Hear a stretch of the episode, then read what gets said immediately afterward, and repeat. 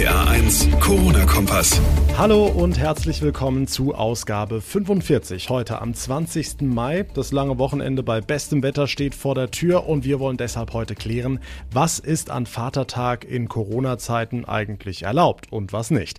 Außerdem hat die rheinland-pfälzische Landesregierung heute ihre Leitlinien zur Kinderbetreuung vorgestellt. Wir klären alles Wichtige, wie es weitergeht, also ab wann Kitas wie wieder geöffnet werden und für wen. Und wir erzählen euch vom wohl berührendsten Video, das derzeit im Netz kursiert und damit den Nerv tausender Menschen in Deutschland trifft. Jetzt legen wir aber erstmal los mit dem Wichtigsten vom Tag.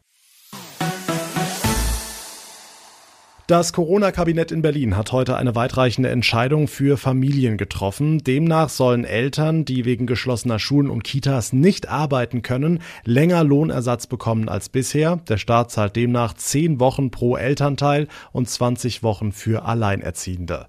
Bundesarbeitsminister Heil sagte dazu. Wichtig ist auch, dass die Regelung flexibilisiert wird. Das heißt, die Inanspruchnahme kann auch tageweise erfolgen. Die Dauer verlängert sich bei tageweiser Inanspruchnahme entsprechend und endet eben nicht nach zehn Wochen.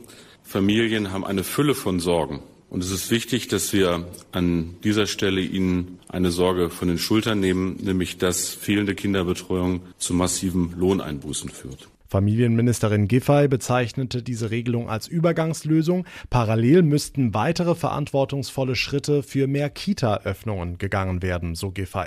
Und eben diese Leitlinien sind für Rheinland-Pfalz heute Nachmittag von Bildungsministerin Hubich vorgestellt worden. Das Wichtigste vorweg, ab Anfang Juni ist wieder jedes Kind in der Kita willkommen. Natürlich wird auch der Alltag bei den Kleinsten nicht mehr so sein wie vor Corona. So soll das Betreuungsangebot in den Kitas zum Beispiel Stunden oder tageweise ausgestaltet werden. Diese baldige Öffnung sei aber in vielerlei Hinsicht ein enorm wichtiger Schritt, so Hubig die Kinder, die nach den Sommerferien eingeschult werden, das heißt die, die jetzt am Übergang zur Grundschule stehen, für sie ist es wichtig, jetzt auch nochmal sich in der Kita verabschieden zu können, ihre Kita-Jahre beenden zu können und auch ein bisschen auf die Schule schon vorbereitet werden zu können. Auch besonders zu berücksichtigen Betreuungsnotlagen, also dort, wo Alleinerziehende, Vollbeschäftigte, Berufstätige ähm, dringend Kinderbetreuung brauchen. Und natürlich sind auch kindbezogene Gründe relevant, dort wo es um Fürsorge geht, wo Kinder besondere Bedarfe haben. Auch dort ähm, haben sie Vorrang. Ein weiteres großes Thema ist heute ebenfalls im Bundeskabinett besprochen worden, die miserablen Arbeitsbedingungen in der Fleischindustrie. Ab dem kommenden Jahr soll es ein Verbot von Werkverträgen und Arbeitnehmerüberlassungen in der Branche geben, heißt im Klartext, es dürfen keine Leiharbeiter mit Werkverträgen mehr zum Einsatz kommen, auch keine aus Billiglohnländern. Regierungssprecher Steffen Seibert dazu. Ab dem 1. Januar des kommenden Jahres sollen das Schlachten und die Verarbeitung von Fleisch nur noch durch Beschäftigte des eigenen Betriebs zulässig sein. Der Bußgeldrahmen des Arbeitszeitgesetzes wird auf 30.000 Euro verdoppelt. Die Bundesregierung prüft, wie Unternehmen verpflichtet werden können, Mindeststandards bei der Unterbringung sicherzustellen. Außerdem sollen die Arbeitgeber auch zu einer digitalen Arbeitszeiterfassung verpflichtet werden. Laut Bundesarbeitsminister Heil sind diese Missstände jetzt in der Corona-Krise zu einem gefährlichen Gesundheitsrisiko geworden, sowohl für die Beschäftigten in der Fleischindustrie als auch für die gesamte Bevölkerung. Durch die dubiosen Vertragsstrukturen mit Subunternehmen seien Kontrollen unmöglich und niemand könne mehr verantwortlich gemacht werden, so Heil. Das solle sich ab dem 1. Januar 2021 ändern. Es ist ein Video, das gerade viele tausend Menschen in den sozialen Medien berührt. Ein Rentner aus Gera spricht auf einer Corona-Demo unter Tränen davon, dass er seine Frau im Pflegeheim seit Wochen nicht sehen kann. Plötzlich wird er von einem anderen Demonstranten niedergebrüllt, weil er ein Fernsehinterview gibt. RPA1-Reporterin Tanja Holländer für all diejenigen, die das Video noch nicht kennen, was ist darauf zu sehen? Der Rentner gibt der ARD gerade ein Interview auf der Corona-Demo in Gera und erzählt wirklich ganz rührend, dass er seine Frau im Pflegeheim jetzt seit acht Wochen nicht gesehen hat, dass das seelische Folter sei und er weint. Und dann mischt sich auf einmal ein jüngerer Demonstrant mit Mundschutz von der Seite ein, er schreit den Rentner an, schimpft auf das Merkel-Regime, der Mann solle sich nicht veralbern lassen, wenn er auf ARD und ZDF höre, dann habe er die Kontrolle über sein Leben verloren.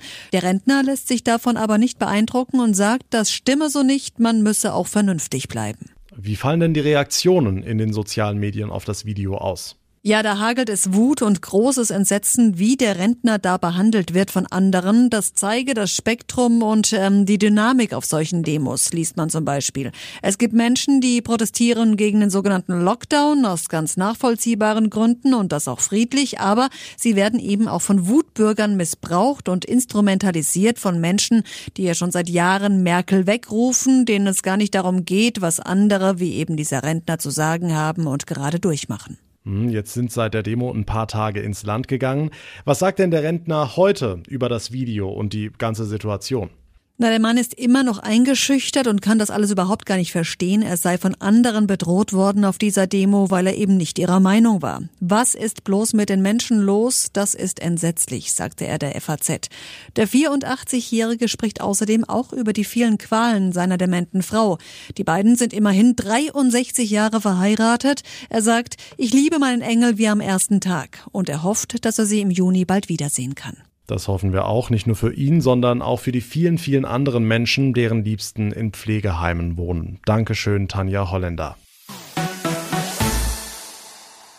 Morgen ist Vatertag. Bestes Wetter ist vorausgesagt, viel Sonne, strahlend blauer Himmel, wir kratzen sogar an der 30 Grad Marke. Normalerweise ideale Voraussetzungen, das lange Wochenende mit einer schönen Wanderung samt Bier und Bollerwagen einzuläuten. Hat ja eine große Tradition hier in Deutschland. Aber RPA1-Reporterin Susi Kimmel, wie sieht's denn in diesem Jahr aus? Ist die Vatertagswanderung in Corona-Zeiten überhaupt erlaubt? Also zumindest nicht in größeren Gruppen, denn auch wenn das Kontaktverbot gelockert worden ist, es gilt nach wie vor bis zum 5. Juni. Da müssen sich Freunde leider gedulden. Prinzipiell ist es aber okay, sich mit jemandem aus dem anderen Hausstand zu treffen, auch mit Bollerwagen. Der darf dann aber wiederum nur von Personen desselben Hausstands gezogen werden.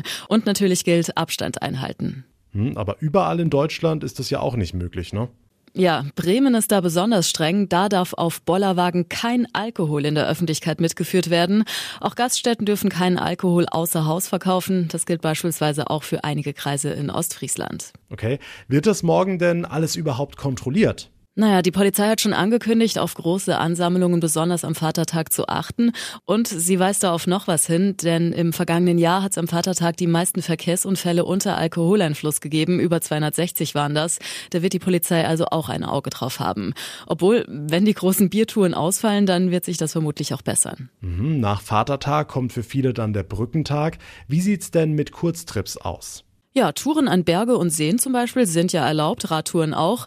Innerhalb von Deutschland sollte das Reisen also kein Problem sein. Es haben ja auch viele Campingplätze wieder offen. Auch in Holland oder Belgien gibt's ein paar Kurzferienangebote. Also das gute Wetter wird man am langen Wochenende auf jeden Fall irgendwo genießen können. Das denke ich auch. Dankeschön, Susi Kimmel. Und damit komme ich zum Ende der heutigen Ausgabe, zur vorerst letzten Folge vor einer kurzen Pause. Der RPA1 Corona Kompass macht Urlaub. Ich bin in der nächsten Woche an der Nordsee und bin schon sehr gespannt, wie das so wird. Über die Eindrücke von Sylt möchte ich euch aber erzählen. Daher werde ich mich nächste Woche sporadisch hier in einem Podcast melden. Und mein lieber Kollege Jens Baumgart wird euch natürlich rund um die Uhr im Programm bei RPA1 auf dem Laufenden halten und je nach Lage natürlich auch einen Podcast hochladen. Ich bedanke mich sehr fürs Zuhören heute und für die vergangenen 44 Folgen. Jetzt habt ihr ein bisschen Zeit, vielleicht mal eine ältere Ausgabe zu hören. Sind ja viele spannende Themen und tolle Interviewgäste dabei. Wenn euch der Podcast gefällt, dann würde ich mich sehr freuen, wenn ihr ihn abonniert und ihr könnt mir natürlich gerne jederzeit euer Feedback zukommen lassen über RPA1 John bei Facebook, via Instagram oder über rpa1.de. Mein Name ist John Segert. Wir hören uns dann in der nächsten Ausgabe wieder. Bis dahin eine gute Zeit und vor allem bleibt gesund. Der RPA 1 Corona-Kompass.